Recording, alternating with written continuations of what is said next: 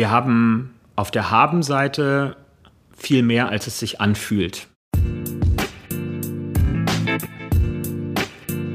Hallo, ich bin Verena Bentele und ihr hört in guter Gesellschaft. Als Präsidentin des VDK, dem größten Sozialverband Deutschlands, beschäftige ich mich mit der Frage, was Politik und Menschen tun können, um aus unserer Gesellschaft eine gute Gesellschaft für alle zu machen. Und das tue ich gemeinsam mit euch in diesem Podcast. Es wird kritisch und konkret, ja, manchmal sogar unbequem, aber für etwas Gutes lohnt es sich zu kämpfen, oder? Heute hört ihr In guter Gesellschaft mit Kevin Kühnert, dem Generalsekretär der SPD. Viel Spaß beim Zuhören. Wie immer möchte ich euch zu Beginn der Folge meinen heutigen Gast einmal vorstellen. Kevin Kühnert sitzt seit Oktober 2021 für die SPD im Bundestag und er ist seit Dezember 2021 Generalsekretär der SPD. Ganz kurz möchte ich erklären, warum wir uns duzen. Wir kennen uns schon eine ganze Weile aus dem politischen Geschäft, unter anderem von einem sogenannten Rentenbarbecue, wo wir über, über die rentenpolitischen Forderungen der Jugendorganisationen von SPD und CDU diskutiert haben. Ja, ich möchte von Kevin heute einiges erfahren zu aktuellen politischen Themen und Vorhaben seiner Partei. Unter anderem soll es gehen um das Thema bezahlbaren und barrierefreien Wohnraum, noch immer eine Mangelware und ich bin gespannt, was die SPD für Ideen hat, um diesen Mangel zu beseitigen. Außerdem wollen wir erfahren, wie wir die Kindergrundsicherung so verändern und verbessern können, dass sie ein wirksames Instrument gegen Armut wird. Da ist jetzt das Parlament am Zug.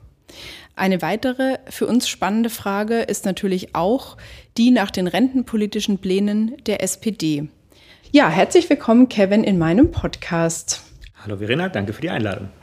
Ich habe als Einstieg gleich mal eine spannende Frage. Als Generalsekretär bist du ja eher so ein bisschen unbequem und äh, musst auch mal die äh, Konfrontation suchen. Ich frage mich natürlich manchmal, was für Wege gibt es denn für einen Generalsekretär? Muss man zwingend unbequem sein oder ist es angesichts der Tatsache, dass viele Menschen ja gerade schon so ein bisschen auch an Politikverdrossenheit leiden, vielleicht auch nicht wählen gehen, ist es dann vielleicht manchmal auch das Ziel für einen Generalsekretär, den politischen Gegner mit einzubinden, um den Menschen zu zeigen, hallo, wir können auch zusammen? Ja, ich kann natürlich nur für mich sprechen und nicht für alle Generalsekretäre, aber ähm, ich sehe es ähm, so, wie du es gerade gesagt hast. Die Leute sind eh schon total aufgekratzt, wir sind in Krisenzeiten und ähm, ich habe immer so ein bisschen Sorge, dass der politische Kompromiss ähm, an Akzeptanz verliert. Und ich finde schon, wir müssen das vorleben. Und wenn man viel Screentime hat, wenn man viel im Fernsehen sitzt und in der Talkshow ist, hat man schon die Verantwortung, neben allem äh, Unterschied, den man rausarbeitet, auch aufzuzeigen, wo man zusammenkommen kann, wo Demokratinnen und Demokraten auf einem Ast sind. Und ich versuche das auch. Also nicht nur Holzen, sondern auch ähm, ein bisschen Piano manchmal. Wie empfindest du das, wenn Parteien, Personen aus Parteien, die in der Opposition sind, jetzt für nichts mehr in Anführungsstrichen Verantwortung zeichnen, beziehungsweise jetzt allen erklären, wie man es besser macht. Wie reagierst du darauf? Ja, das ist albern und ich glaube, da muss ich dann gar nicht so viel zu sagen, weil die Leute sind klug genug, um zu wissen, ähm, dass das, was wir vorfinden in der Gesellschaft, natürlich das Ergebnis von Jahren und Jahrzehnten ist, im Guten wie im Schlechten. Also man will ja auch für die guten Entscheidungen gefeiert werden, die man mal getroffen hat. Dann kann man aber im Gegenzug nicht sagen, mit allem, was schlecht gelaufen ist, habe ich nichts ähm, zu tun. Und ja, daher müssen sich die Kolleginnen und Kollegen der Union noch ein Weilchen anhören, dass sie 16 Jahre in Verantwortung waren. Aus der Nummer kommen sie nicht mehr raus. Was ist denn für dich das Thema, wo du sagst, ach, da habe ich meine Meinung, ehrlich gesagt, in den letzten Jahren schon ziemlich radikal geändert? Gibt es ein Thema, wo du heute auch wenn ich jetzt Markus Lanz, okay, bin ich nicht, schau schon anders aus, aber wenn ich jetzt äh, ein Talkshow-Moderator wäre und dir die Frage stelle, wo hast du dich wirklich einfach vielleicht um, sagen wir 175 Grad auch mal gedreht? Gibt es ein Thema? Naja, das Offensichtlichste ist, glaube ich, ähm, der Bereich Sicherheits- und Verteidigungspolitik jetzt in den vergangenen anderthalb Jahren seit dem russischen Angriffskrieg auf die Ukraine. Nicht dass ich nun zum Militaristen geworden wäre. Das ist und bleibt nicht meine Grundeinstellung. Ähm, aber dass wir mehr für auch unsere wirklich territoriale Verteidigung tun müssen, dass es leider nicht mehr ausgeschlossen ist, dass auch an unseren Grenzen irgendwann ein Despot steht und für sich hier ähm, Land in Anspruch nimmt, das ist einfach eine harte, aber reale Erkenntnis und mit der muss man politisch umgehen. Ich bin immer noch kein Fan von sowas wie dem 2-Prozent-Ziel oder ähnlichem. Ich finde das immer noch unpolitisch zu sagen, ein bestimmter Prozentanteil unserer Wertschöpfung muss ins Militär, aber dass wir mehr machen müssen als bisher, ja, das ist doch leider sehr klar geworden. Mhm. Ja, ist auf jeden Fall spannend, auch natürlich äh, den Menschen sowas dann auch zu erklären, wie so ein Sinneswandel zustande kommt. Das äh, finde ich versuchen wir auch im VDK ähm, sowas immer vielleicht auch ein bisschen mit zu transportieren. Also deswegen vielen Dank für die Offenheit. Kommen wir mal ein bisschen zu den inhaltlichen Themen. Ein Thema, das dich ja genauso in den letzten Monaten befasst und beschäftigt hat wie uns im VDK, wo wir auch viel miteinander zu tun hatten, ist die Frage, wie finden die Menschen bezahlbare und in unserem Fall für die VDK-Mitglieder natürlich auch barrierefreie Wohnungen. Und jetzt war gerade erst jüngst beim Kanzler wieder ein Gipfel des Bündnisses für bezahlbares Wohnen. Und ähm, dieses Bündnis hat natürlich unter anderem das Ziel, 400.000 Wohnungen jährlich zu, äh, zu bauen. Und dieses Ziel wird natürlich drastisch verfehlt gerade und umso wichtiger bei uns in der Debatte auch darauf hinzuwirken, dass die Wohnungen, die gebaut werden, dann eben auch verpflichtend barrierefrei gebaut werden. Das ist jetzt so klar nicht in dem Bündnis geregelt. Woran scheitert es, dass die Bundesregierung nicht sagt, gut, wir müssen wirklich auch mehr uns einsetzen, dass das, was neu gebaut wird, dann eben auch dem Standard für alle Generationen entspricht? Ja, ich finde das auch noch ein bisschen misslich. Bin ja als Abgeordneter auch Teil dieses Bündnisses, einer von sechs ähm, Abgeordneten, die da mit drin sind. Und ähm, mein Eindruck ist der jahrelange Lobbydruck, der versucht hat, deutlich zu machen, oh, barrierefreies Bauen ist so wahn oder sei so wahnsinnig teuer, der hat leider bei vielen Eindruck hinterlassen. Also manche denken immer noch, ähm, barrierefreie Gebäude sind um ein Vielfaches teurer. Dabei sagt die Bauforschung da ganz klar, wir bewegen uns bei unter einem Prozent im Schnitt der Baukosten, wenn wir über so Grundstandards wie äh, minimale Schwellen auf dem Weg zu Terrassen und Balkonen oder Türen, die breit genug sind, sprechen. Ähm, insofern, das günstige Bauen scheitert nicht am Faktor Barrierefreiheit, aber das ist noch nicht bei allen angekommen und insofern sehe ich die Ergebnisse der Beratung auch ein bisschen leider als Zugeständnis an ähm, diesen jahrelangen Druck. Mhm. Was ich immer ganz spannend finde, es gibt ja den Mythos, dass barrierefrei zu bauen so teuer sei. Und wir wissen alle inzwischen, dass Umbauen viel teurer ist, also von der nicht barrierefreien auf die barrierefreie Wohnung umzubauen. Also kann man nicht auch vielleicht mit ganz klassischer Mathematik sowohl die Baubranche als auch die Landesbauminister überzeugen? Müsste man eigentlich. Ähm, die, die Denke mit Blick auf Barrierefreiheit ist in Deutschland immer noch sehr bestimmt davon, wer ist denn heute auf Barriereabbau angewiesen? Dabei sollte die Erkenntnis eigentlich sein, wir alle sind potenziell mindestens mal darauf angewiesen, dass Barrieren abgebaut werden. Denn niemand weiß, wie es im eigenen Lebensabend aussehen wird oder ob schicksalhafte Entwicklungen im Leben dazukommen, ähm, die es erforderlich machen, dass auch in unserem Leben Barrieren abgebaut werden. Und überhaupt ist der Alltag bequemer und gerechter für alle Beteiligten, wenn Barrieren abgebaut sind. Ähm, das ist aber noch nicht so die Körperhaltung, die alle tatsächlich ähm, einnehmen. Und mir wird es immer klar, wenn ich bei mir in den Sprechstunden als Abgeordneter Leute sitzen habe, die zum Beispiel ihre Bäder, ähm, wenn sie älter sind, umbauen wollen äh, und dann sagen, ja, ich kriege zwar Förderung bis zu 4000 Euro für so einen Umbau, aber für 4000 Euro kann man nicht barrierefrei ein, ein Bad umbauen. So, und dann werden genau, wie du sagst, diese Investitionen fällig, die vorher gespart worden sind. Und das, damit verlagern wir Kosten auf die Betroffenen, anstatt sie gesellschaftlich zu tragen. Das ist mhm. falsch. Okay. Jetzt habe ich ja vorher auch schon in, einem, in der Frage gesagt, dass es um 400.000 bezahlbare Wohnungen jährlich erstmal ging. Du hast letzten Juli auch noch gesagt, das ist das Ziel der Bundesregierung, diese 400.000 Wohnungen zu bauen. Dieses Jahr im April wurde das dann schon wieder so ein bisschen relativer mit der Formulierung, man soll so viel bauen, wie es geht. Ich finde es ja ehrlich gesagt als Sportlerin immer gut, wenn man klare Ziele hat, aber wie gut und realistisch ist es, sich ein Ziel zu setzen, das im Prinzip überhaupt nicht schaffbar ist? Eher eine Motivation oder eher ein Killer für die Leute, die sagen, funktioniert eh alles nicht? Ja, im Moment ist es, ähm, macht das ein bisschen, bisschen depressiv natürlich, wenn man sich die realen Zahlen anguckt, das gestehe ich zu. Aber wir haben diese 400.000, diese Zahl ja nicht ausgewürfelt, weil wir irgendwie was möglichst äh, Beeindruckendes haben wollten, sondern die Zahl entspricht ja oder entsprang mal dem schieren Bedarf, den wir einfach in der Gesellschaft haben. Wir brauchen jedes Jahr 330.000, das sind ziemlich genau die Zahlen, neue Wohnungen. Und da wir noch einen, einen über die Jahrzehnte aufgestauten Bedarf von 700.000 Wohnungen vor uns herschieben, haben wir gesagt, wir packen 70.000 jedes Jahr noch drauf. So kommen wir auf 400.000 und die müssen wir abarbeiten, damit unser Wohnungsbestand auf der Höhe der Zeit bleibt. Das ist einfach Mathematik. Das heißt, jede politische Partei, die sagen würde, ach komm, 200.000 reichen doch auch, die könnte sich zwar am Ende des Jahres feiern, weil sie die Zahl geschafft hat, sie hätte aber wissentlich die Menschen belogen, weil sie den Bedarf niedriger dargestellt hätte, als er real ist. Und wir wollen aber niemanden belügen, also sagen wir die echten Zahlen, wissend, dass Zinsumfeld und anderes uns das richtig schwierig und im Moment gerade auch noch unmöglich macht. Mhm. Ja, genau, aber jetzt man, die, die erreichte Zahl wird ja wirklich so weit weg sein von 400.000. Das ist ja schon sehr frustrierend. Deswegen frage ich mich eben, ob dann nicht auch ähm, neben dem Bedarf, den ehrlich zu nennen, natürlich auch ein realistisches Ziel eine sinnvolle und gute Möglichkeit wäre. Aber was muss denn jetzt passieren, damit man wirklich auch dieses Wohnraumproblem ein bisschen vielleicht zügiger anpacken und lösen kann, ohne alles neu zu bauen? Also auch da muss es ja kreative Lösungen geben. Was sind eure Ideen, deine Ideen dazu? Das stimmt. Also wir müssen einfacher und schneller ähm, bauen. Und ähm, da kommt ja auch das Bündnis, in dem wir beide sitzen, klar zu dem Ergebnis, dass serielle äh, und modulare Bauen, also im Prinzip typengleich immer und immer wieder an unterschiedlichen Stellen denselben Gebäudetyp mit denselben Bauteilen ähm, bereitzustellen. Das ist ein wichtiger Schritt. Alle bekennen sich seit Jahren dazu, dass man so mehr bauen will in Deutschland. Faktisch sind es aber nur fünf Prozent unserer fertiggestellten Gebäude, die nach dieser Art und Weise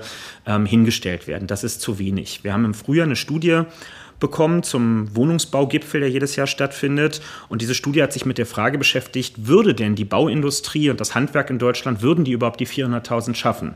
Ist genug Personal da, sind genügend Maschinen da? Und das Ergebnis war ja. Die Kapazitäten reichen für 430, 440.000 Wohneinheiten im Jahr.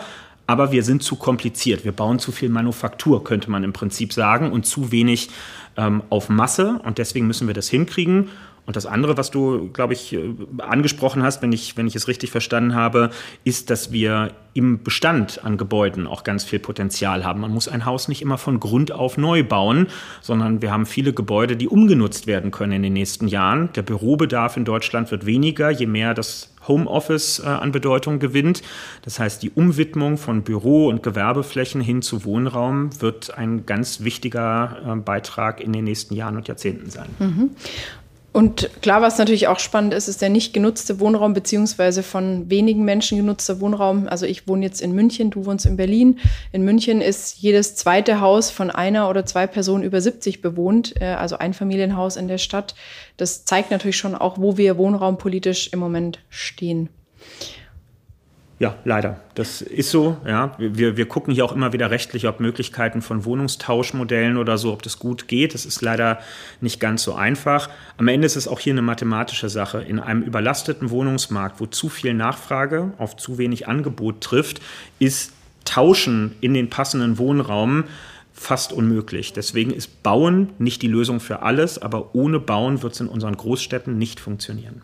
Jetzt habe ich ja das Glück, heute einen Generalsekretär vor mir zu haben. Deswegen versuche ich immer ein Stück weit die Inhalte auch mit der Frage der Art, wie Politik gemacht wird, politischer Strategie zu verbinden. Und ein Thema, das mich in den letzten Monaten wirklich sehr aufgewühlt und ähm, auch irritiert hat, war die Tatsache, wie schnell eben manche Parteien, wie die CDU teilweise, aber vor allem natürlich, wer das permanent macht, ist auch die AfD, wirklich Arm gegen Arm ausspielt.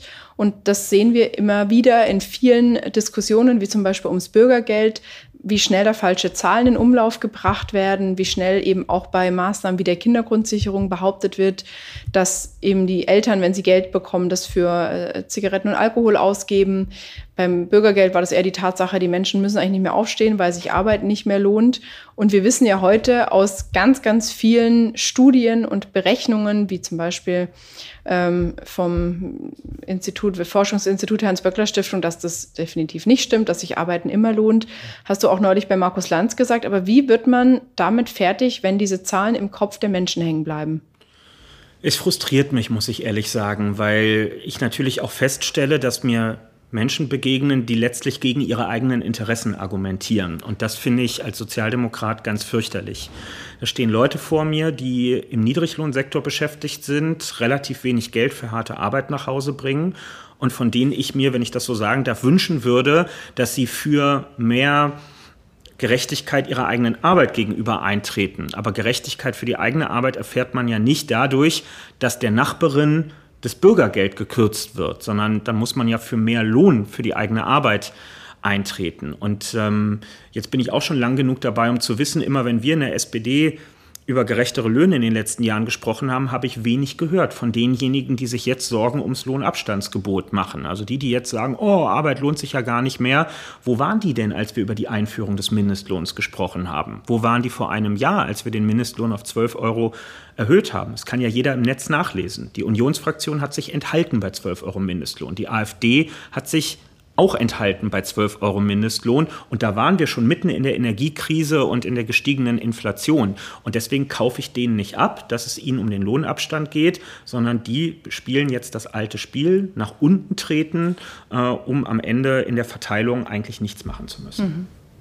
Okay, aber was ist die Geschichte, die wir dem entgegenhalten können und müssen? Was ist das Narrativ, mit dem wir Menschen überzeugen, die eben vielleicht auch selber gar nicht viel Geld haben und die im Moment vor allem mit den Ängsten vor dem Abstieg ja, vielleicht eher sogar aufgewiegelt und emotionalisiert werden. Was ist die Story, die du dagegen halten würdest? Wir sozial eingestellten ähm, Menschen ähm, haben aus meiner Sicht klar zu betonen, dass wir auch für Leistungsgerechtigkeit sind. Wir wollen auch, dass sich Arbeit lohnt und dass Arbeit einen Unterschied macht. Das heißt aber eben, dass wir höhere Löhne wollen. Da geht es gar nicht unbedingt um Mindestlöhne, sondern vor allem um Tarifbindung. Jeder zweite Beschäftigte, jede zweite Beschäftigte in Deutschland hat keinen Tarifvertrag mehr. Das heißt im Schnitt ein Euro weniger die Stunde und 11 Prozent mehr Arbeitszeit in der Woche. Das ist die Realität, wenn man nicht tarifgebunden beschäftigt ist.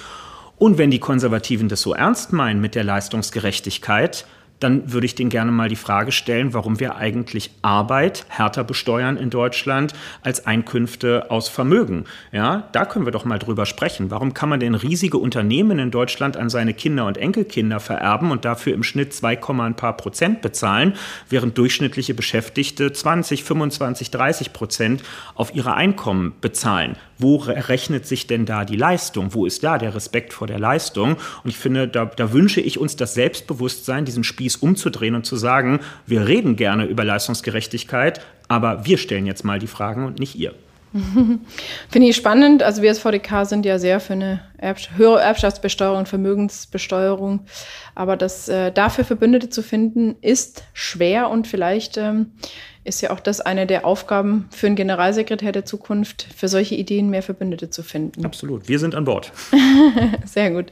Ja, ähm, zum Thema Armutsbekämpfung ist natürlich ein Thema, das uns alle auch schon länger beschäftigt, das wir vorher schon kurz angeschnitten hatten, die Kindergrundsicherung. Und da finde ich es besonders spannend, weil Kinder, da sind wir uns in Deutschland ja glücklicherweise jetzt mal alle einig, sollen nicht arbeiten. Kinder haben also keine Möglichkeit und Chance, sich selber aus der Armut zu befreien und durch ihre eigene Arbeit ihre Situation zu verändern. Trotzdem seid ihr in einer Partnerschaft mit einem Koalitionspartner, der, sagen wir mal, in der Kindergrundsicherung auch hochgradig skeptisch ist und ähm, eben zum Beispiel vor allem fordert die FDP ja ein digitales Chancenportal, wo viele Kommunen und Länder ja schon eigentlich Portale haben. Andersrum wiederum, wenn es daran, äh, darum geht, wirklich auch sowas wie Steuerfreibeträge in die Berechnung der Kindergrundsicherung einzubeziehen, ist ja in eurer Koalition relativ schnell Schluss. Also ich frage mich gerade, wozu seid ihr als Dreierkonstellation noch bereit, um die Kindergrundsicherung wirklich als wirksames Instrument gegen Armut auszugestalten? Ja, Was macht das Parlament? Ja, das Parlament wird noch einiges an der Kindergrundsicherung machen müssen, denn das, was uns jetzt da zeitnah aus dem Kabinett zugeleitet wird, hat noch viele offene Fragen. Das ist relativ äh, deutlich zu sehen. Ähm, ich will aber auch nicht verschweigen, was uns hemmt als Koalition insgesamt. Äh, und das ist die Frage der Haushaltspolitik ähm, insgesamt. Ähm, wir können als Sozialdemokratie nicht die Investitions- und Haushaltspolitik in dieser Koalition machen, die wir machen würden, wenn wir alleine oder zu zweit mit den Grünen ähm, unterwegs wären. Denn dafür fehlt uns leider einfach die Mehrheit in diesem Parlament. Und auf dieses Problem stoßen wir immer wieder, ob bei Investitionen in Verkehrs- und Digitalisierungsinfrastruktur oder eben auch bei der Bekämpfung von Kinder- ähm, und Jugendarmut. Das ist mehr als bedauerlich, weil die Forschung ja ganz eindeutig ist, dass nur eines teurer ist, als in Kinder und Jugendliche und ihre Chancen zu investieren. Und das ist dieses nicht zu tun, ähm, denn das verursacht ähm, einerseits ähm, ja, vermasselte Chancen in Lebenswegen, aber das kostet auch gesamtgesellschaftlich am Ende eine ganze Menge. Ähm, aber da kommen wir im Moment unter den aktuellen Mehrheiten nicht weiter als das, was jetzt in diesem Kompromiss äh, ähm, angelegt ist. Und ähm, deswegen ist es immer noch besser als der bisherige Status quo, aber das ist noch nicht die 100% Kindergrundsicherung, die wir jetzt machen werden, wie wir sie uns wünschen. Hm. Aber zum Beispiel die ärmeren Familien erhalten ja weiterhin nur den Garantiebetrag. Der Garantiebetrag, der sozusagen jetzt das Kindergeld ist, wird auch aufs Bürgergeld angerechnet. Wohlhabendere Familien kriegen den Steuerfreibetrag weiterhin.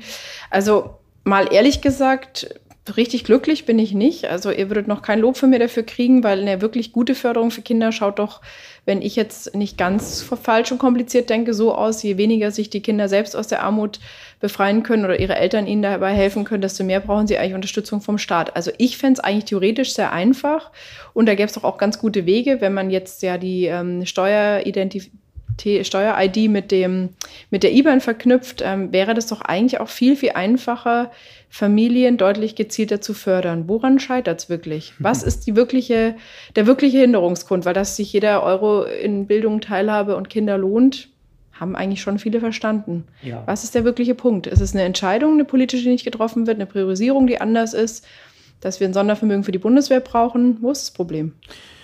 Grüße gehen raus an Christian Lindner an dieser Stelle, was die Schnittstelle IBAN und äh, Steuer-ID angeht, weil auf das Problem sind wir in den letzten zwei, drei Jahren häufiger gestoßen. Ich erinnere nur an die Energiepreispauschalen oder auch manche Corona-Hilfen, wo immer der Vorwurf war, warum denn mit der Gießkanne? Und die Antwort ist, naja, weil wir im Moment noch kein System haben, mit dem wir feintunen können, welche Zielgruppe was bekommt. Das bräuchten wir. Wir haben das Finanzministerium vor mittlerweile anderthalb Jahren beauftragt, einen solchen Mechanismus ähm, zu entwickeln. Bislang liegt uns noch kein Ergebnis vor. Man hört immer mal wieder, demnächst sei es soweit, nächstes Jahr kommt das. Ähm, das brauchen wir ganz dringend, ja, weil wir jetzt immer wieder Hilfebedarfe haben, bei denen wir uns an bestimmte Einkommensgruppen gezielt richten wollen. Und das können wir im Moment noch nicht. Und das wird nicht die Kindergrundsicherung als solche auflösen können, sondern das hat jetzt mit tätigem Handeln im Finanzministerium zu tun.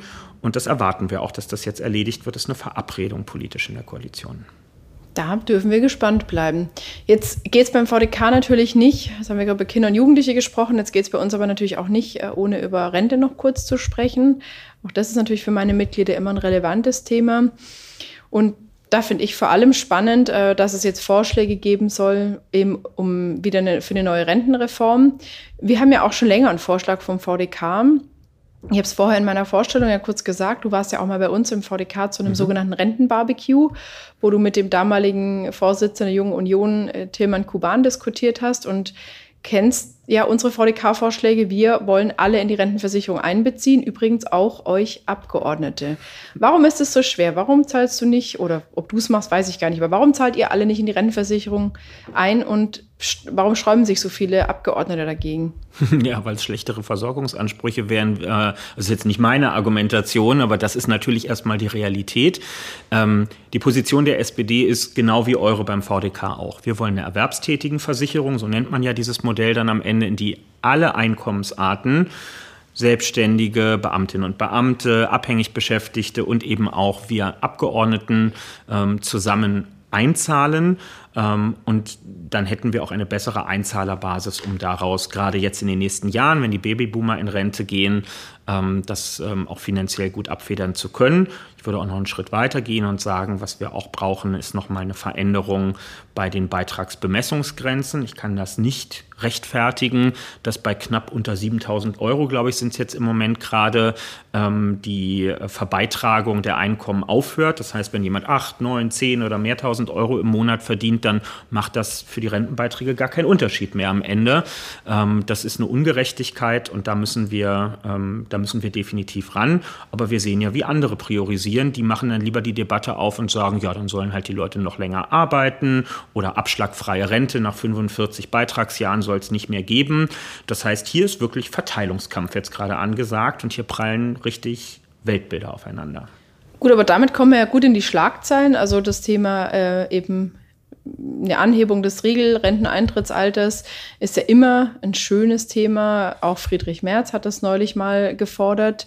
Ähm, die Renten, das, der Renteneintritt soll an die Lebenserwartung angekoppelt werden. Und wir im VDK wissen natürlich, dass es gerade für Menschen mit niedrigen Renten eine krasse Kürzung wäre, die ja heute schon oft nicht das Regeleintrittsalter für die Rente erreichen. Deswegen für mich die Frage, wäre das für dich ein Tabuthema für eine Koalition, wenn es äh, die Koalition nur geben würde, wenn das Renteneintrittsalter angehoben wird? Ja, das kann ich für die SPD klar sagen und das würde ich nicht bei jedem Thema so behaupten, aber hier ist für uns eine rote Linie erreicht, aus den Gründen, die du genannt hast. Ähm, die Hälfte der Beschäftigten erreicht schon jetzt in ihrem erlernten Beruf nicht mehr das gesetzliche Renteneintrittsalter. Und es kann nun mal, um es praktisch zu machen, nicht jede Pflegekraft zur Pflegedienstleitung werden. So viele Pflegedienstleitungen gibt es nicht, dass man am Ende dann in, in die Büro- und Verwaltungsjobs überall ähm, wechseln kann. Und man muss übrigens auch noch dazu sagen, Arbeiterinnen und Arbeiter, also Leute, die körperlich arbeiten, haben im Schnitt auch noch eine deutlich geringere Lebenserwartung. Das heißt, es ist die doppelte Rentenkürzung Kürzung, wenn wir mit dem Eintrittsalter hochgehen. A, werden sie wahrscheinlich meistens mit Abschlägen in Rente gehen und B ist dann der Zeitraum, in dem sie überhaupt von diesen Renten noch profitieren können, verkürzt gegenüber anderen Leuten. Das ist ungerecht, das machen wir nicht mit. Und ich finde es auch bezeichnend, wir haben Arbeitskräftemangel, zweifelsohne in Deutschland. Und unter all den Schräubchen, an denen man drehen kann, um was dagegen zu tun, denkt Friedrich Merz zuerst an die Leute, die schon 45 und mehr Jahre gebuckelt haben, wenn er sich fragt, wo kriege ich denn jetzt noch Arbeitskräfte her? Die sollen dann noch mal zwei Jahre dranhängen, anstatt dass er sich über Frauenerwerbstätigkeit, über Fachkräfteeinwanderung oder sonst was Gedanken macht. Das ist schon, ja, ich finde es wirklich verräterisch und da kann sich jeder seine Meinung zu bilden. Okay, also das wäre ein Ausschlusskriterium für eine Koalition. Wie schaut es aus mit der Erwerbstätigenversicherung? zum Beispiel auch im Krankenversicherungsbereich, war ja im letzten Wahlprogramm der SPD. Wir wissen alle, es gibt jetzt eine Koalition und der Einstieg in die Krankenversicherung für alle ist ja nicht geschafft, Rentenversicherung für alle auch nicht. Wo ist da die Tabulinie? Ja, ich äh, wollte schon sagen, ich, ich sagte jetzt was unter uns, aber wir sind in einem Podcast. Ähm, ist will, fast unter uns. Ja, genau. Es sind nur ein paar hundert Leute.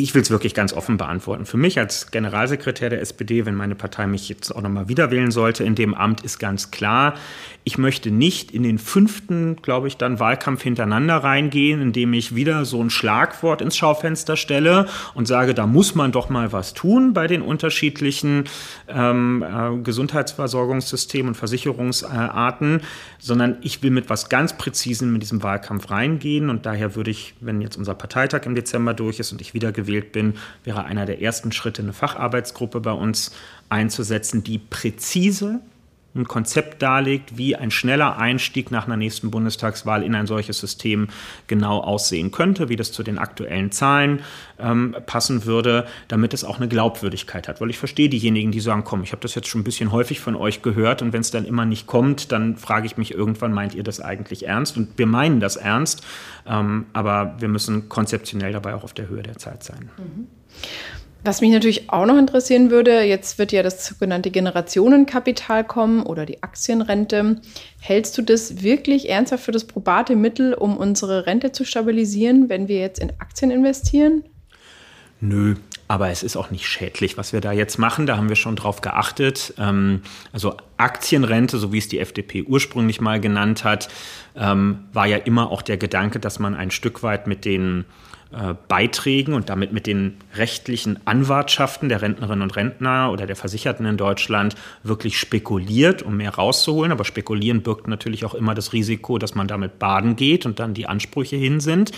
Das wird nicht passieren. Ja, also wir starten jetzt mit 10 Milliarden, mit denen am Kapitalmarkt ähm, sehr nachhaltig operiert wird aber für die Versicherten ist kein Risiko dabei. Wenn das, so, ich sage es jetzt mal ganz billig, wenn das schief geht sozusagen mit den 10 Milliarden, kriegt deswegen niemand einen einzigen Cent weniger Rente schlussendlich. Das wäre ja auch der Wahnsinn, sowas zu machen. Ich sage aber auch, wenn es nach der SPD gegangen wäre, hätten wir das nicht gebraucht, dieses Instrument. Das ist eben ein politischer Kompromiss. Das gehört manchmal dann in der Demokratie dazu. Kompromiss ist ja schon fast mein Stichwort für die Abschlussfragen. Wie ist deine Halbzeitbilanz für die Dreierkonstellation, in der ihr regiert? Mm, wir haben auf der Habenseite viel mehr, als es sich anfühlt. Ne? Also ich kann tausend Spiegelstriche aufziehen und sagen, was wir geschafft haben, aber ich lebe schon noch im echten Leben und weiß, dass das Feeling draußen gegenüber der Koalition und wie sie so miteinander umgeht, ein anderes ist. Und insofern würde ich mal sagen, für die zweite Hälfte, wir müssen unsere Performance mehr an unser Handwerk anpassen und nicht andersrum. Mhm. Und dann wollen wir noch nach der Halbzeitbilanz jetzt in die Zukunft schauen. Was sind die vielleicht drei Vorhaben, die in dieser Legislaturperiode definitiv noch umgesetzt werden? Ähm, das, äh, die Rentenstabilisierung. Ja, wir müssen das äh, Rentenniveau zumindest mal sichern. Das ist das, was wir politisch ähm, durchkriegen in dieser Koalition. Ähm, dass, ähm, dass das gesichert werden kann. Ähm, zweitens, ich würde aus äh, meinem persönlichen Themenbereich, ich bin fürs Mietrecht hier im Parlament zuständig, rausnehmen, dass wir noch eine große Mietrechtsreform vor uns haben. Schöne Grüße gehen an den Justizminister Herrn Buschmann raus, der seit einem Jahr mindestens die fertige Reform in der Schublade liegen hat und sie im Moment aber noch zurückhält. Das schuldet er den Mieterinnen und Mietern in Deutschland.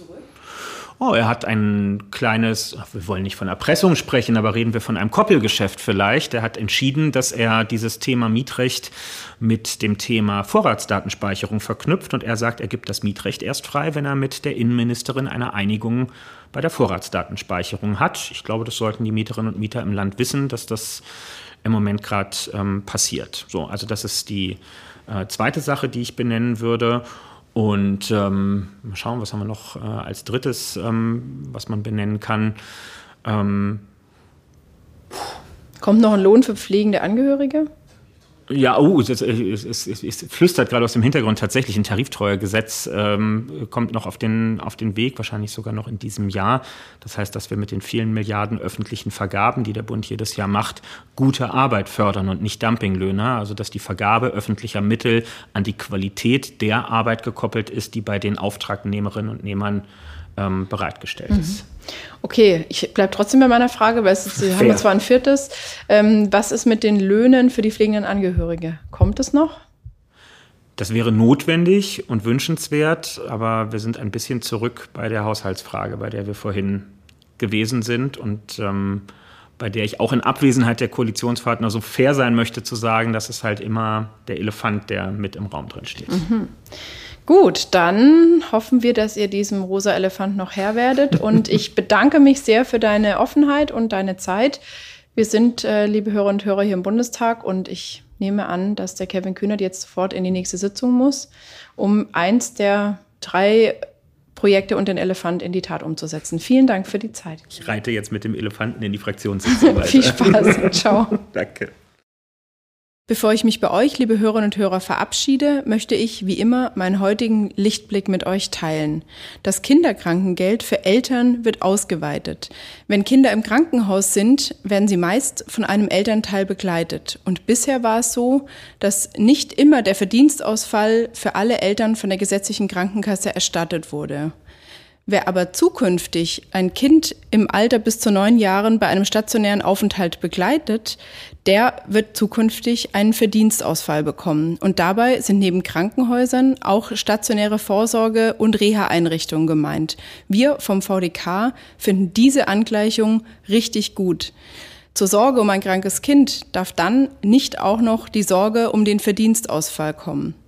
Ein weiterer Lichtblick, den ich mit euch teilen möchte, auch das Kinderkrankengeld, an denen Eltern ein krankes Kind zu Hause gesund pflegen, steigt. Bisher waren es nur zehn Tage, auf die Eltern einen Anspruch hatten für ein krankes Kind und dieser Anspruch steigt auf 15 Tage.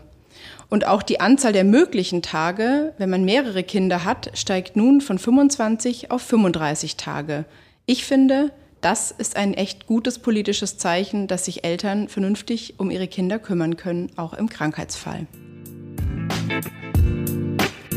Und damit bedanke ich mich bei allen Zuhörerinnen und Zuhörern. Das war's für diese Folge und ich hoffe, es hat euch gefallen und ihr seid auch nächstes Mal wieder dabei, wenn es heißt In guter Gesellschaft. Dann ist unser Gast Brigitte Huber, die Chefredakteurin der Zeitschrift Brigitte und der Gala. Mit ihr will ich unter anderem über das Thema Altersarmut sprechen und warum diese vor allem ein weibliches Phänomen ist. Also, bis zum nächsten Mal. Tschüss und bis bald.